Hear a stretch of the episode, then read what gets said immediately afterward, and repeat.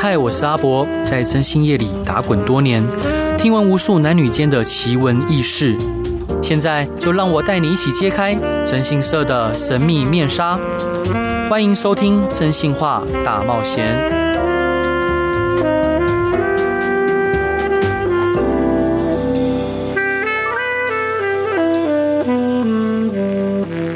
Hello，各位亲爱的听众朋友，大家晚安，欢迎回到飞碟电台，收听由真心社阿仔所主持的《真心话大冒险》。每周一到周五晚上十一点到十二点，用声音、用故事、用音乐陪伴您。我记得小时候啊，我爷爷的书柜里面有一本徐志摩文集，然后。我超爱，我爱不释手。然后这本文集，呃，里面除了他的新诗啊以外，还有他的散文，还有他的评论。像他那个散文里面有一篇《巴黎的灵爪》，我看了很多遍。那新诗那时候我还小，就是可能才国小，我可能也看不太懂。呃，就是他新诗里面想表达的意义。那在这边，我想要读一段，就是徐志摩写给陆小曼的诗。嗯、这首诗是。标题是：这是一个诺雀的世界。他是这样写的：这是一个诺雀的世界，容不得恋爱，容不得恋爱。披散你的满头发，赤露你的一双脚，跟着我来，我的恋爱。抛弃这个世界，训我们的恋爱。我拉着你的手，爱你跟着我走。听凭荆棘把我们的脚心刺透，听凭冰雹劈破我们的头。你跟着我走，我拉着你的手，逃出了牢笼，恢复我们的自由。跟着我来，我的恋爱。人间已经掉落我们的后背，看呐，这不是白茫茫的大海，白茫茫的大海，白茫茫的大海。无边的自由，我与你恋爱。顺着我的指头看，那天边一小星的蓝，那是一座岛，岛上有青草、鲜花、美丽的走兽与飞鸟。快上这轻快的小艇。去到那理想的天庭，恋爱、欢欣、自由，辞别了人间，永远。呃，今天想要跟各位分享的就是这一位，到底要说他是一位浪漫的才子呢，还是一位彻头彻彻尾的渣男呢？但是我必须要说，像他这样的人生是令人羡慕的。他是那么的传奇，是那么的富有故事性，同时他活出了自己想要的人生。那我今天想讲的就是徐志摩。徐志摩他一生有三个女人，我相信很多听众朋友知道他，嗯，林跟林徽因之间的缠绵长缠绵的爱情，更是让很多人所传颂的。他不顾道德礼教跟伦理的束缚，他去勇于追求他想要的事情跟婚姻。那我们就来开始讲，好，徐志摩他的爸爸是一个非常有钱的商人，好，他有一个油井，然后他甚至在上上海有一个钱庄。徐志摩出生在一个非常富裕的家庭，然后他在一九一五年的时候，十八岁的他娶了十五岁的张幼仪。各位如果有兴趣的话，可以看一下，就是张幼仪的照片，其实也是非常的清秀可人。那当然，徐志摩，呃，他在镜头前面也是，你可以从他的照片里面看到他眼神所焕焕发出来的自信。好，也是一个我觉得，我相信他放到现代也很多女生会喜欢的一位。你看，又有才华，长得又帅。然后讲话又浪漫，哦，应该很多女生都会喜欢。那徐志摩他就在一九一五年的时候，哦，娶了小他三岁的张幼仪，开始了婚姻生活。那他娶了张幼仪，并不是他自己想娶的，好，算是父母之命，媒妁之言。因为张幼仪的家境也非常的好，所以说呢，呃，他这算是一个门当户对的感那个婚姻生活。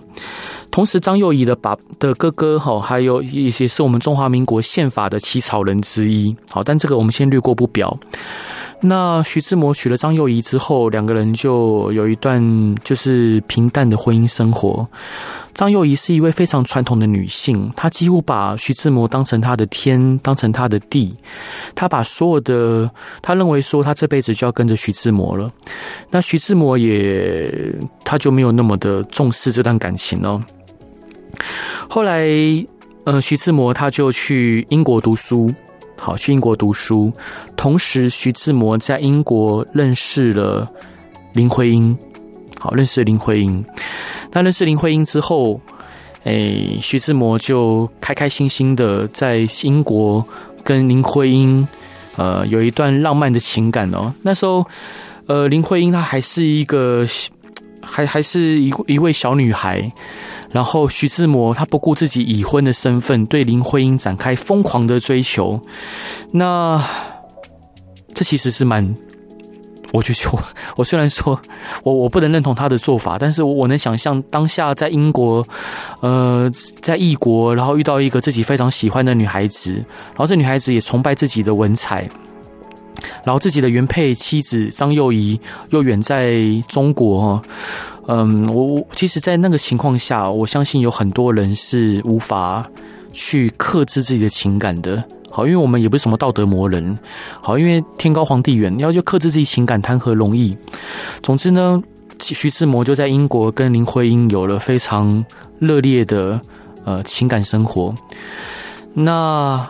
这时候，好，他的家人就是有听到徐志摩在英国的荒唐的事情，于是呢，就希望张幼仪去英国陪伴他的先生，同时，其实说是陪伴，其实就是监看他了。所以张幼仪呢就很听公公婆婆的话啊，他就从中国大陆呃坐飞机到英国找徐志摩。呃，张幼仪她。英文不太好，好，他其实不太懂英文，因为他没有受过西式的教育，他读的更多的是四书五经，所以你可以想象一个女孩子，呃，孤身一个人要飞去英国，就为了去陪伴她的先生，她当下内心有多么害怕。那总之她还是去了，因为公公婆婆要她这么做，同时她也非常非常想念志摩，所以她就去了。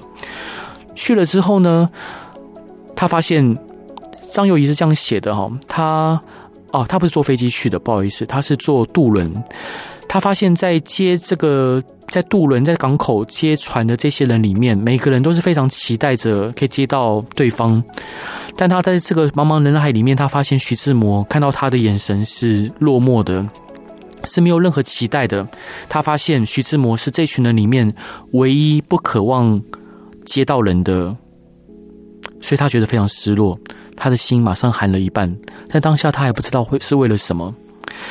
他去了英国之后，徐志摩为了要跟他疏远，好，他还特别找了一个徐志摩找了一个室友，好同住，就为了就是把张幼仪冷漠，把他呃隔开，好让他可以跟林徽因就是约会，好过过着比较诶开心的生活。那这时候。张幼仪其实内心，我相信一定是非常难过的。其实，在我们 从事征信业的过程中，我们会看到很多男性跟女性，虽然在婚姻里面，但是他遇到自己喜爱的人，然后他会选择追求自己想要的情感。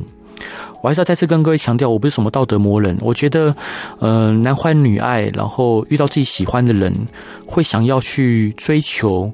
好，因为其实人人的生活就是为了要追求更好的生活。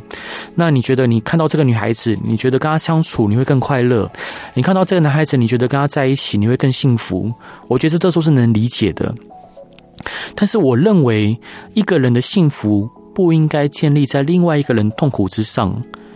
你要么就把嘴巴擦干净，你要么就把呃你的责任尽了。你不要说今天你因为要喜欢别人，你就把你的原配、把你原来的配偶给冷漠了，然后把他晾在一边，甚至说出各种伤人的话，就为了逼他离婚，为了要跟你的新对象双宿双飞。我认为那就绝对不对，就是没有任何人的幸福跟快乐应该建立在别人痛苦之上。但徐志摩他这么做了。他不管林徽因的身份，他不管自己是已婚的人夫，他不断的伤害张幼仪，他选择这样做，我觉得非常不妥。总之呢，后来呃，徐志摩他就呃白天跟林徽因约会，然后晚上他就冷漠张幼仪，但这时候发生了一件事情，张幼仪怀孕了。各位一定想说啊，那你不是冷落、冷冷漠张幼仪吗？你不想跟她离婚吗？你怎么还有办法让她怀孕呢？跟各位报告，因为呃，毕竟徐志摩哈，他也是个胆小鬼。他为什么是胆小鬼？之后跟各位介绍。他其实跟林徽因之间，嗯、呃，我相信他那时候不太敢，就是真的去碰林徽因，所以他白天跟林徽因约会，晚上他会还是有他的性需求，所以他就发泄在张幼仪身上，所以张幼仪就因此怀孕了。好，张幼仪其实那时候她孤身一个人在英国，她也没什么朋友，然后她也不懂，不太懂英文，然后她也被她先生就是无止境的冷漠，然后到了晚上，可能徐志摩进她房间，平常也不跟她一起睡，晚上徐志摩就摸进她的房间，然后在她身上就是发泄她的性需求。那张幼仪她是一个非常传统的女性，她当下一定会觉得说没关系，反正你是我的先生，我的身子本来就是你的了，我配合你。我我，你要我怎么做我就配合。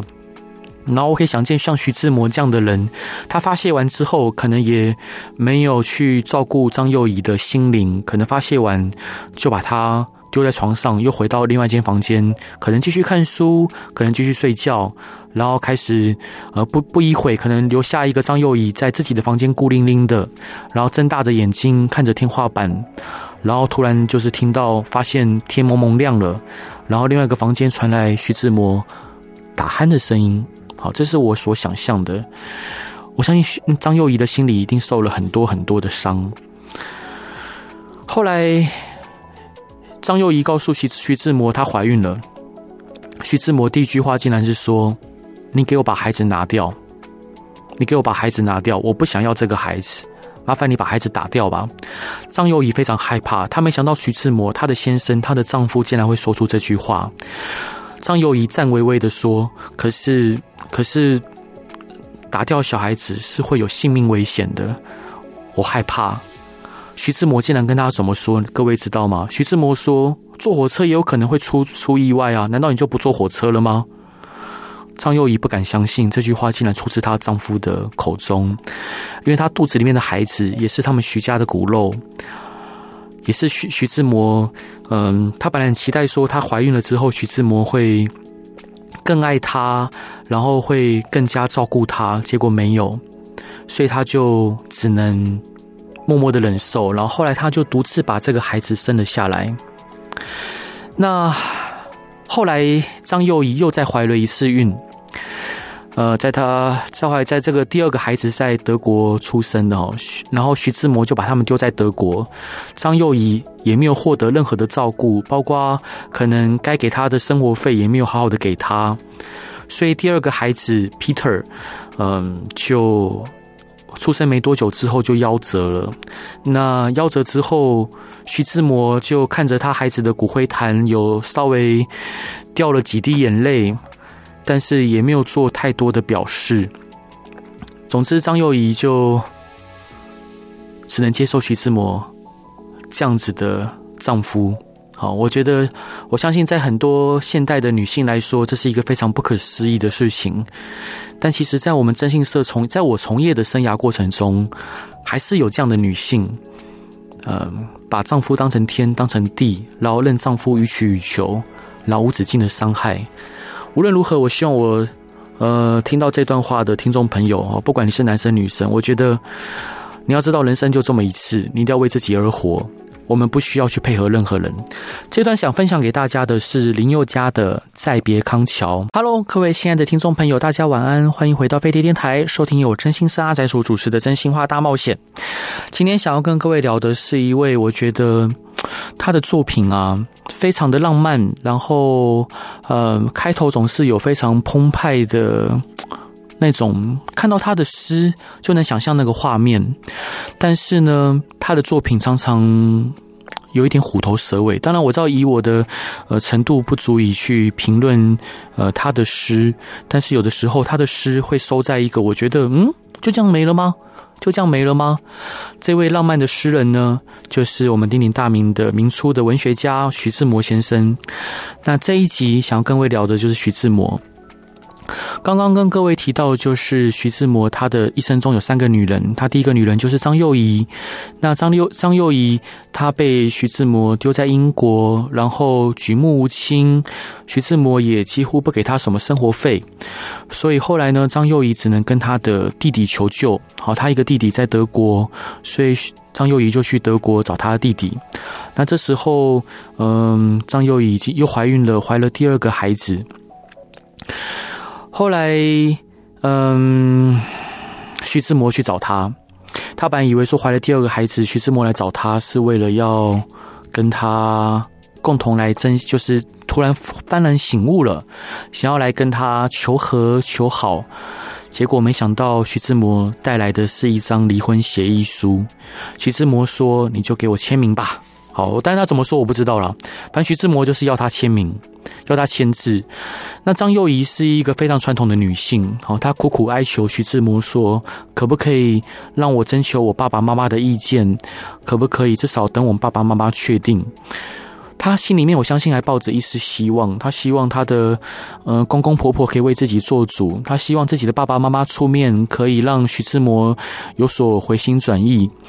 他，我我相信张幼仪想着就是，虽然这个婚姻几乎已经名存实亡，但是他生是徐家徐家人，死是徐家鬼。他想说，他就想一辈子就跟着徐志摩了，即使，嗯，徐志摩在外。呃，风流倜傥，花天酒地，然后有各种不同的女性，张幼仪还是选择就是求她的先生，可不可以先不要离婚？她想缓一缓，她本来想说事缓则圆，或许她的先生只是一时冲动，但是徐志摩还是非常坚持着要张幼仪签字。她以丈夫为天，她以丈夫为地，所以她还是签了。所以徐志摩就开开心心的拿着已经签好的离婚协议书，就跟张幼仪说：“哎，我们已经离婚了。”我相信这消息也传到了徐志摩当时呃的情人耳中，就是林徽因。我相信徐志摩一定很开心的告诉林徽因说：“我现在自由身了，我我可以开心的追求你了。”这时候呢，林徽因的父亲把林徽因许配给梁启超的儿子梁思成。那梁启超是谁？梁启超是除了他是中国一个非常有名的政治家、书法家、思想家跟教育家以外，同时他有一个非常特别的身份，他是徐志摩的老师。徐志摩在嗯一九一八年的时候，好就是拜梁启超为老师。那其实我们中国华人呐、传统的思想里面是非常重视尊师重道的。但是徐志摩不管，好，他想着反正你们现在又还没有真正结婚，好，然后只是订婚而已，那大家都有权利自由追求，所以说他非常兴高采烈的，就是跟林徽因说啊，我已经跟我的原配张幼仪已经离婚了，我可以大胆的追求你了，我们可以可以在一起了，所以他也不管他的老师怎么想，他也不管别人怎么想，他就继续追求着林徽因。那怎么办呢？怎么办呢？林徽因她已经有未婚夫了啊！好，徐志摩不管，所以徐志摩呢，为了近水楼楼台先得月，他就成立了一个文人俱乐部。好，在北京，他定期的邀请文化界的人士可以聚餐讨论。那像胡适啊、梁启超啊等重量级的人士都是座上宾。当然，这些来宾里面也包括着准夫妻梁思成跟林徽因。由于林徽因跟徐志摩他们都非常的喜欢印度的诗人泰戈尔，所以说他们就将泰戈尔文集中的新月集作为俱乐部的名称，取名为新月社，也就是后来著名的新月诗派。所以说，虽然新月诗派在中国的现代诗上有一个一席之地哦，但是新月诗派最先开始的竟然是徐志摩为了要把妹的工具。好，所以说，因为透过新月社的定期聚会，徐徐志摩就可以明目张胆的、正大光明的与林徽因共同谈论文学、谈论新诗。那我相信徐志摩就一直是把林徽因当成一个，嗯，又可以灵魂交流，然后又可以再显开心的一名女性。他其实在，在呃，我们征信社从我自己从业的过程里面，我会发现说，其实很多男性外遇的对象啊，他不见得有原配漂亮，好，但是他因为其实外遇，他重点不是要漂不漂亮，而是或者是嗯、做爱开不开心，他其实更多的是需要原配所无法给他的东西，有的时候是尊重，有的时候是心灵上的交流，有的时候可能是。更多的事情，譬如说，像我一个客户，她老公外遇，她老公外遇的对象是一名公司的女性业务，她老公所有公司的营运都得靠这个女性业务去撑，她老公几乎百分之九十的盈利都是靠这个女性对象撑起来的。那她老公完全分不开，也离不开她，离不开名这名女性哦。即使这名女性长得比她老婆丑很多很多，即使这个女性常常无理取闹，但是她老公就是没有办法离开这名女性，甚至他也不碰他老婆，好，他只跟这个女性发生关系。那我们继续讲到徐志摩，徐志摩呢，甚至他就利用泰戈尔好来访华的时候。那徐志摩就充分把握这个机会，哦，邀请林徽因跟自己共同来担任泰戈尔的翻译。他们从上海、南京、济南，再到北平，那他们就跟着泰戈尔的脚步，就像度蜜月一样，两个人，呃，可能在活动里面就当泰戈尔的翻译，其他时间他们就甜蜜的约会。他完全不顾他的恩师梁启超的面子，也不管林徽因可能已经。跟别人有婚约，他根本就不管那些教条的礼教的束缚哦，他就做他自己想做的事情。那这些话，当然这些他们在一起的风流韵事，很快的就在中国的文化圈里面传了开来。所以说，呃，很多人就拿就是。徐志摩跟林徽因之间的情感拿来当茶余饭后的谈资，这一定让梁启超非常的没面子啊！所以梁梁启超就特别的写了一封言辞恳切的信给徐志摩。他这个信大意就这样子，就告诉他说：你不能以别人的苦痛来换自己的快乐，你这样子的举动，好对当包你将来考报也不会快乐啊！好，你将来不会快乐，就跟捕风一样，你想把风抓住是不可能的。当然，呃，梁启超的信上写的是比较文言文哦，我用白话的方式讲出来。所以说，你不可以，呃，用你这样的行为去换那么多人的苦痛。而且，我觉得，虽然说恋爱神圣是大家所津津乐道的，但是我们更应该重视自己的责任。好，不然如果没有任何责任的情感，最后只会让烦恼反扑到你的身上。所以说，志摩啊。哪有什么事情都想要的？好，你就是他，还是希望徐志摩可以尊重他，他这名身为老师的这番言论。所以梁启超呢，在这个信里面没有一个没有一个字提到林徽因。好，但是需要徐志摩不要把自己的快乐建立在别人痛苦之上。好，要了了解到这个世界是爱情，就是可遇而不可求。好。其实说穿了，就是希望自己以一个老师的身份，劝徐志摩可以放弃林徽因，放过他的这个准媳妇。那本来梁启超本来以为说徐志摩至少会卖个面子哦，知难而退，好，不要纠缠林徽因。但是徐志摩他始终视爱情为终身信仰，所以说呢，徐志摩就回了一封信。他说他那个信大概是这样，他就说：“我甘冒世间的大大不讳。”好，我要全力去斗这个世间的教条礼教。好，我不是要求，我并不是要为为了避免痛苦。好，我只是要求自己难良心的安顿，求人格的确立，求灵魂之救度耳。哇，徐志摩真的非常善用排比啊。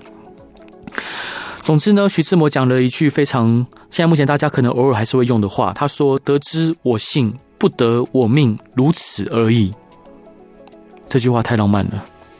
但是也太不顾旁人的想法的。总之呢，徐志摩不愧是当代的散文大师哦。这个他那那句话讲的，呃，应该是很难有人可以反驳的。他说他跟林徽因在一起是良心的安顿，是人格的确立，是灵魂的救赎。所以他把自己的爱情上升到造宗教跟道德这个等级。讲难听一点，谁如果阻止他跟林徽因在一起，他就要跟他拼命。就算对方是他的老师，他也不在乎。所以梁启超看到自己的弟子、自己的学生已经走火入魔了，无可救药了，所以他只好把他的儿子还有他的准媳妇送到加拿大读书，顺便结婚。徐志摩当然很难接受啊。好，突然之间，呃，自己的爱人就不能跟自己约会了，被送到加拿大成婚，好，然后嫁给梁梁思成，好，他非常痛彻心扉。那徐志摩他有伤心很久吗？哎，我相信他有伤心了，但是哦，他没有伤心太久。这时候，徐志摩有另外一位好朋友，好叫王根。王根是一个也会也是一个超级学霸啊，曾经获得呃公费到美国留学，呃，同时在常春藤名校里面的普林斯顿大学啊拿到文学学士的学位。后来又加入美国西点学校就读，所以，嗯，徐志摩这个好好好兄弟王根也是一位非常会读书，然后非常有想法的一位青年才俊呢。在西点军校的一百当时的一百三十七名学生里面，他排名第十二毕业。好，各位要知道，西点军校是一位是一个非常美国著名的军校，与与之排可以比拟的大概就维吉尼亚军校。所以说，王根他是一个文武双全的通才，好，所以王根教他回到台湾，呃，对不起，回到中国之后，他就出席巴黎和会，好，担任武官的代表。之后呢，又晋升到陆军上校，并且在北京大学任教。那我们可以想象，他是徐志摩的好朋友，但徐志摩把他也把他当好朋友啊。但徐志摩有珍惜跟他之间的情感吗？没有，徐志摩依然选择横刀夺爱。那这一段我想分享给大家的歌是罗大佑的歌，好，这个歌名叫做《歌》，它同样也是徐志摩的诗哈。这一集分享的所有的歌都是徐志摩的诗改编的，包括呃，我们刚刚第一段听到的林宥嘉的《再别康桥》也是徐志摩的作品。我觉得一个人的文学成就跟他的道德呃品性应该不能一概而论，我们尊敬他的文学。呃的文采，但是我不能认同他伤害老师、伤害朋友的行为。我们一起来听罗大佑的歌。Hello，各位亲爱的听众朋友，欢迎回到飞碟电台。我们今天聊的是，嗯，一位超级的大才子。徐志摩，各位有看过金庸小说吗？金庸小说里面呢、有一个有《天龙八部》里面有四大恶人，好，那四大恶人都是像呃他们的绰号都是用那个恶来排的，像老大是恶贯满盈嘛，然后老二无恶不作，好，其中呢老四。叫做云中鹤，不知道各位还记不记得？云中鹤他是一位到处调戏女子啊，然后呃伤害以以奸淫女子为乐的一位坏人。那金庸跟徐志摩，各位可能不知道，他其实是两位是表兄弟。同时，徐志摩有另外一个笔名，就叫做云中鹤。那中间到底有没有关联呢？哎，谁也不知道。总之呢，我们刚上一段讲到，就是徐志摩有一位好朋友马吉嘛，叫做王根。王根也是一位文武双全的一位学霸。那这时候，呃，徐志摩他为了把妹开了一个新月社嘛，啊，那王根呢也加入了，好，徐志摩所创立的新月社，并且跟徐志摩成为好友。那后来，王根就是因为自己的一个学长的邀请，好，去前往东北担任哈尔滨的警察厅的厅长。那王陆小这时候，王根他已经娶老婆了，他老婆叫陆小曼。那陆小曼她其实是也是也也是一位呃家底蛮特别的一位女性哦，这我们再再且不暂且不表。总之呢，王王根就去东北了。那陆小曼不想去东北，东北因为觉得东北好冷哦。所以说，王根这个小傻瓜就把自己的老婆托给徐志摩照顾。他不知道这是把羊送入虎口。他只想说，哎，反正陆小曼他的老婆也喜欢文艺，所以说他觉得，呃，他老婆留在北北平可以跟呃徐志摩讨论文学，所以说就请。好兄弟去照顾自己的老婆，有一句话叫做这样子哦，朋友妻不可戏啊。好，但是徐志摩有在管这个吗？没有。好，他就借由就是谈论文学的方便，他就跟徐一开始跟陆小曼就偷来暗去，好，偷来暗去。那他想说，反正王根也不会知道，王根也不会知道。但是结果结果。后来当然事情就东窗东东窗事发了嘛。东窗事发之后，王根很生气啊。王根想说：“哇塞，你我我把你当好兄弟，你睡我太太，哪有这种事情？”好，所以王根就气得就拿自己的配枪要把徐志摩给打掉。就徐志摩，他其实是一个胆小鬼，有色无胆，他马上就找借口躲去美国，好，躲去美国。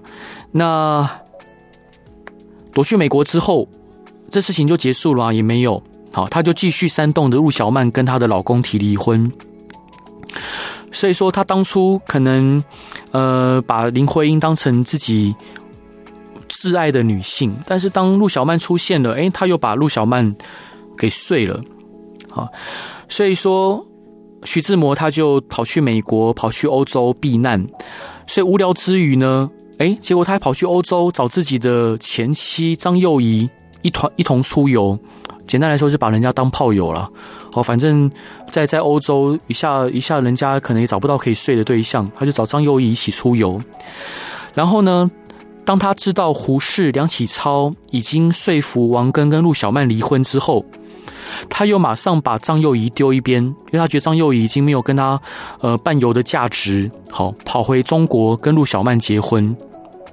那我记得我小时候在读到陆小曼跟徐志摩的故事的时候，那时候人家跟我讲说啊，那个徐志摩他为了要到处兼客，呃，因为陆小曼的开销很大，所以害徐志摩到处兼客，为了省钱坐呃就是比较便宜的飞机，结果就撞山而死哦。我当时我当时很信这一套啊，我还想说啊，陆陆小曼就是挥霍的象征，但实际上真的是这样子吗？我想，呃，陆小曼也是很可怜的，她背背负了很多年的就是这样子的骂名哦。结果徐志摩跟陆小曼结婚之后，并没有安分守己，好，因为如果他就跟陆小曼结婚之后，他安分守己，跟自己爱的女人在一起之后，就就变一个人，我觉得他渣男就渣的还算 OK 啦。结果这时候，同时林徽因回国了，好，跟他自己的。林徽因的老公梁思成哦，在东北大学就是任教，所以说当徐志摩得到这个消息之后，诶，心思又开始动了起来。好，那徐志摩他守不住他那狂野的寂寞，所以说呢，他就借口说，哇，他的老老婆陆小曼染上鸦片的瘾，所以必须要更多薪水，所以他就从上海转到北京大学任教。哦，因为北京大学呃就离就是。林徽因任教的学校很近嘛，好，不会太远呐。各位，如果说你有兴趣的话，可以 Google 一下陆小曼的照片哦。我相信陆小曼应该是，即使放到现代，也是一名非常可人的女性。好，嗯，没有什么化妆的情况下，她有呃非常明亮的眼睛，然后有非常迷人的笑笑容。所以说，其实大家都知道徐志摩北上的原因就只有一个哦，除了陆小曼的开销大，只是他的借口，他真正的目的就是近水楼台，希望能常常探望林徽因。所以说，所以就算他们之间男女双方各有家庭啊，但是一个愿打，一个愿挨，所以两个人还是常常偷来暗去。但这时候我觉得蛮蛮特别的是，林徽因的老公。梁思成，好，他明明知道徐志摩是他太太昔日的情人，然后当初也在文学界传得绘声绘影，但是梁思思成非常的大气，呃，对于徐志摩三不五时就去东北大学探访，他没有至少台面上没有表表达出任何的不悦，甚至接受了徐志摩的建议啊，因为那时候林徽因生病了。他就让林那个林徽因回到北京养病，那时候叫北平。然后甚至徐志摩竟然也住进了林徽因的家中。哦，哎，这个真的很厉害呢。如果是我，我会超生气。但是没想到 梁梁梁思成竟然没生气，还让徐志摩住到林徽因的家中。那总之呢，我不知道梁梁思成他到底算是大方还是迟钝。但是我觉得这是一个引狼入室的举动。好。我想在这边跟各位听众朋友分享，就是其实很多婚姻里面的错误是可以避免的。当然，梁思成可能他受了西式的教育，他觉得说要尊重他的太太，要尊重他太太独立的人格，要信任。但其实很多事情是不应该这样做的。好，譬如说像小孩子，假设你今天带带我举例，像我这样跟客户这样举例，假设你的小孩子他就是想要看，他该读书了。但是他就想看漫画，好，你你可能就完全不加以限制，那么他可能就宁可选择漫画而放弃读书，因为人都会有追求快乐的本性。那你今天在北东北大学，你让你的太太跟你离那么远，然后你又让你太太的老情人跟你太太一起住，我觉得这反而是陷太太于不义啊！我觉得这是不对的。好，我觉得有些事情是要有所，我们要避免瓜田李下。总之呢，在这样状况之下，梁梁思成是这么的单纯。好，那总之，徐志摩就是一直去探望探望林徽因。好，然后徐志摩也试着去照顾她。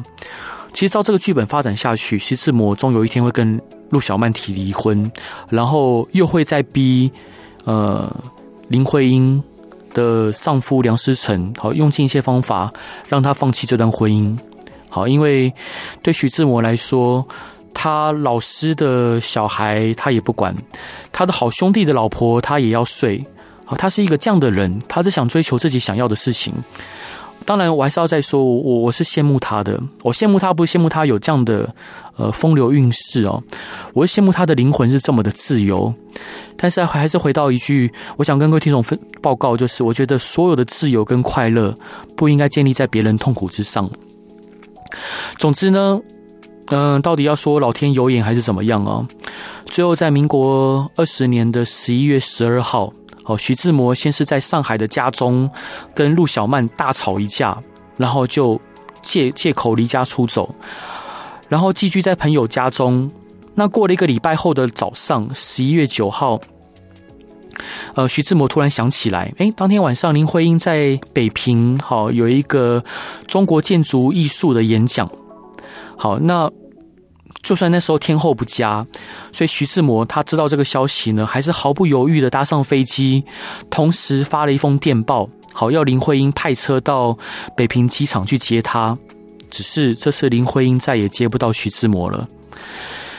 好吧，总之徐志摩这个故事要到尾声了哈，他到底是渣男呢，还是一个风流的才子啊？我想一个人有很多面相，我觉得他是一个令人佩服的文学家，这是没有疑问的。但是他同时不是一名好爸爸，这也是毫无疑问的。或许对林徽因来说，他是一个可爱又迷人的初恋情人；他对陆小曼来说，是一段荒唐的过去。他对张幼仪来说是一个永远挥之不去的痛。那我相信每个人都身具很多身份，我们看一个人不能只从一个面相来看。总之，后来徐志摩就在飞机，呃，搭搭搭飞机之后就失事了。好，那老实说，徐志摩的渣，林徽因也要负很大的责任，因为当林徽因在加拿大求学的时候。好，他有写信给徐志摩，他说希望徐志摩可以给他写信，但这时候林徽因已经嫁为人妻了。还是要跟各位分享，就是呃，我觉得婚姻里面是有所责任的。好，那同时你要相，你要知道说人性是经不起考验的，我们不要让自己的伴侣有犯错的机会，我们要时刻的体察伴侣的心绪。体察他的感情，体察他的状态，然后在合理的情况下给予尊重，但是还是要明定的约法三章，告诉彼此什么能做，什么不能做。我想这样子可以避免很多悲剧的发生。总之。就算就算在徐志摩死后，离已婚的林徽因还是有很多追求者哦，甚至林徽因也曾经想要离开梁思成。那我只能说，很多有有些女性或男性，他们即使在婚姻或感情中，他们还是会不断释放各种暧昧的讯息给外面的人。好，我我记得我高中的时候有一个女朋友，她她只对我笑。就她看到别人都不会笑，她看到别的男男孩子想逗她笑什么，她从来都不笑，她只对我笑。甚至我有一次在跟他吵架，我说：“哎，你我你跟我朋友在一起，就是出出去出去，大家一起出去玩，你怎么看到别人就板起一张脸？”好，他就很委屈的告诉我说：“可是我的笑只愿意对你。”好，当然后来后来因为各自去不同大学读书，那他也交了不同的男朋友。但这句话我觉得。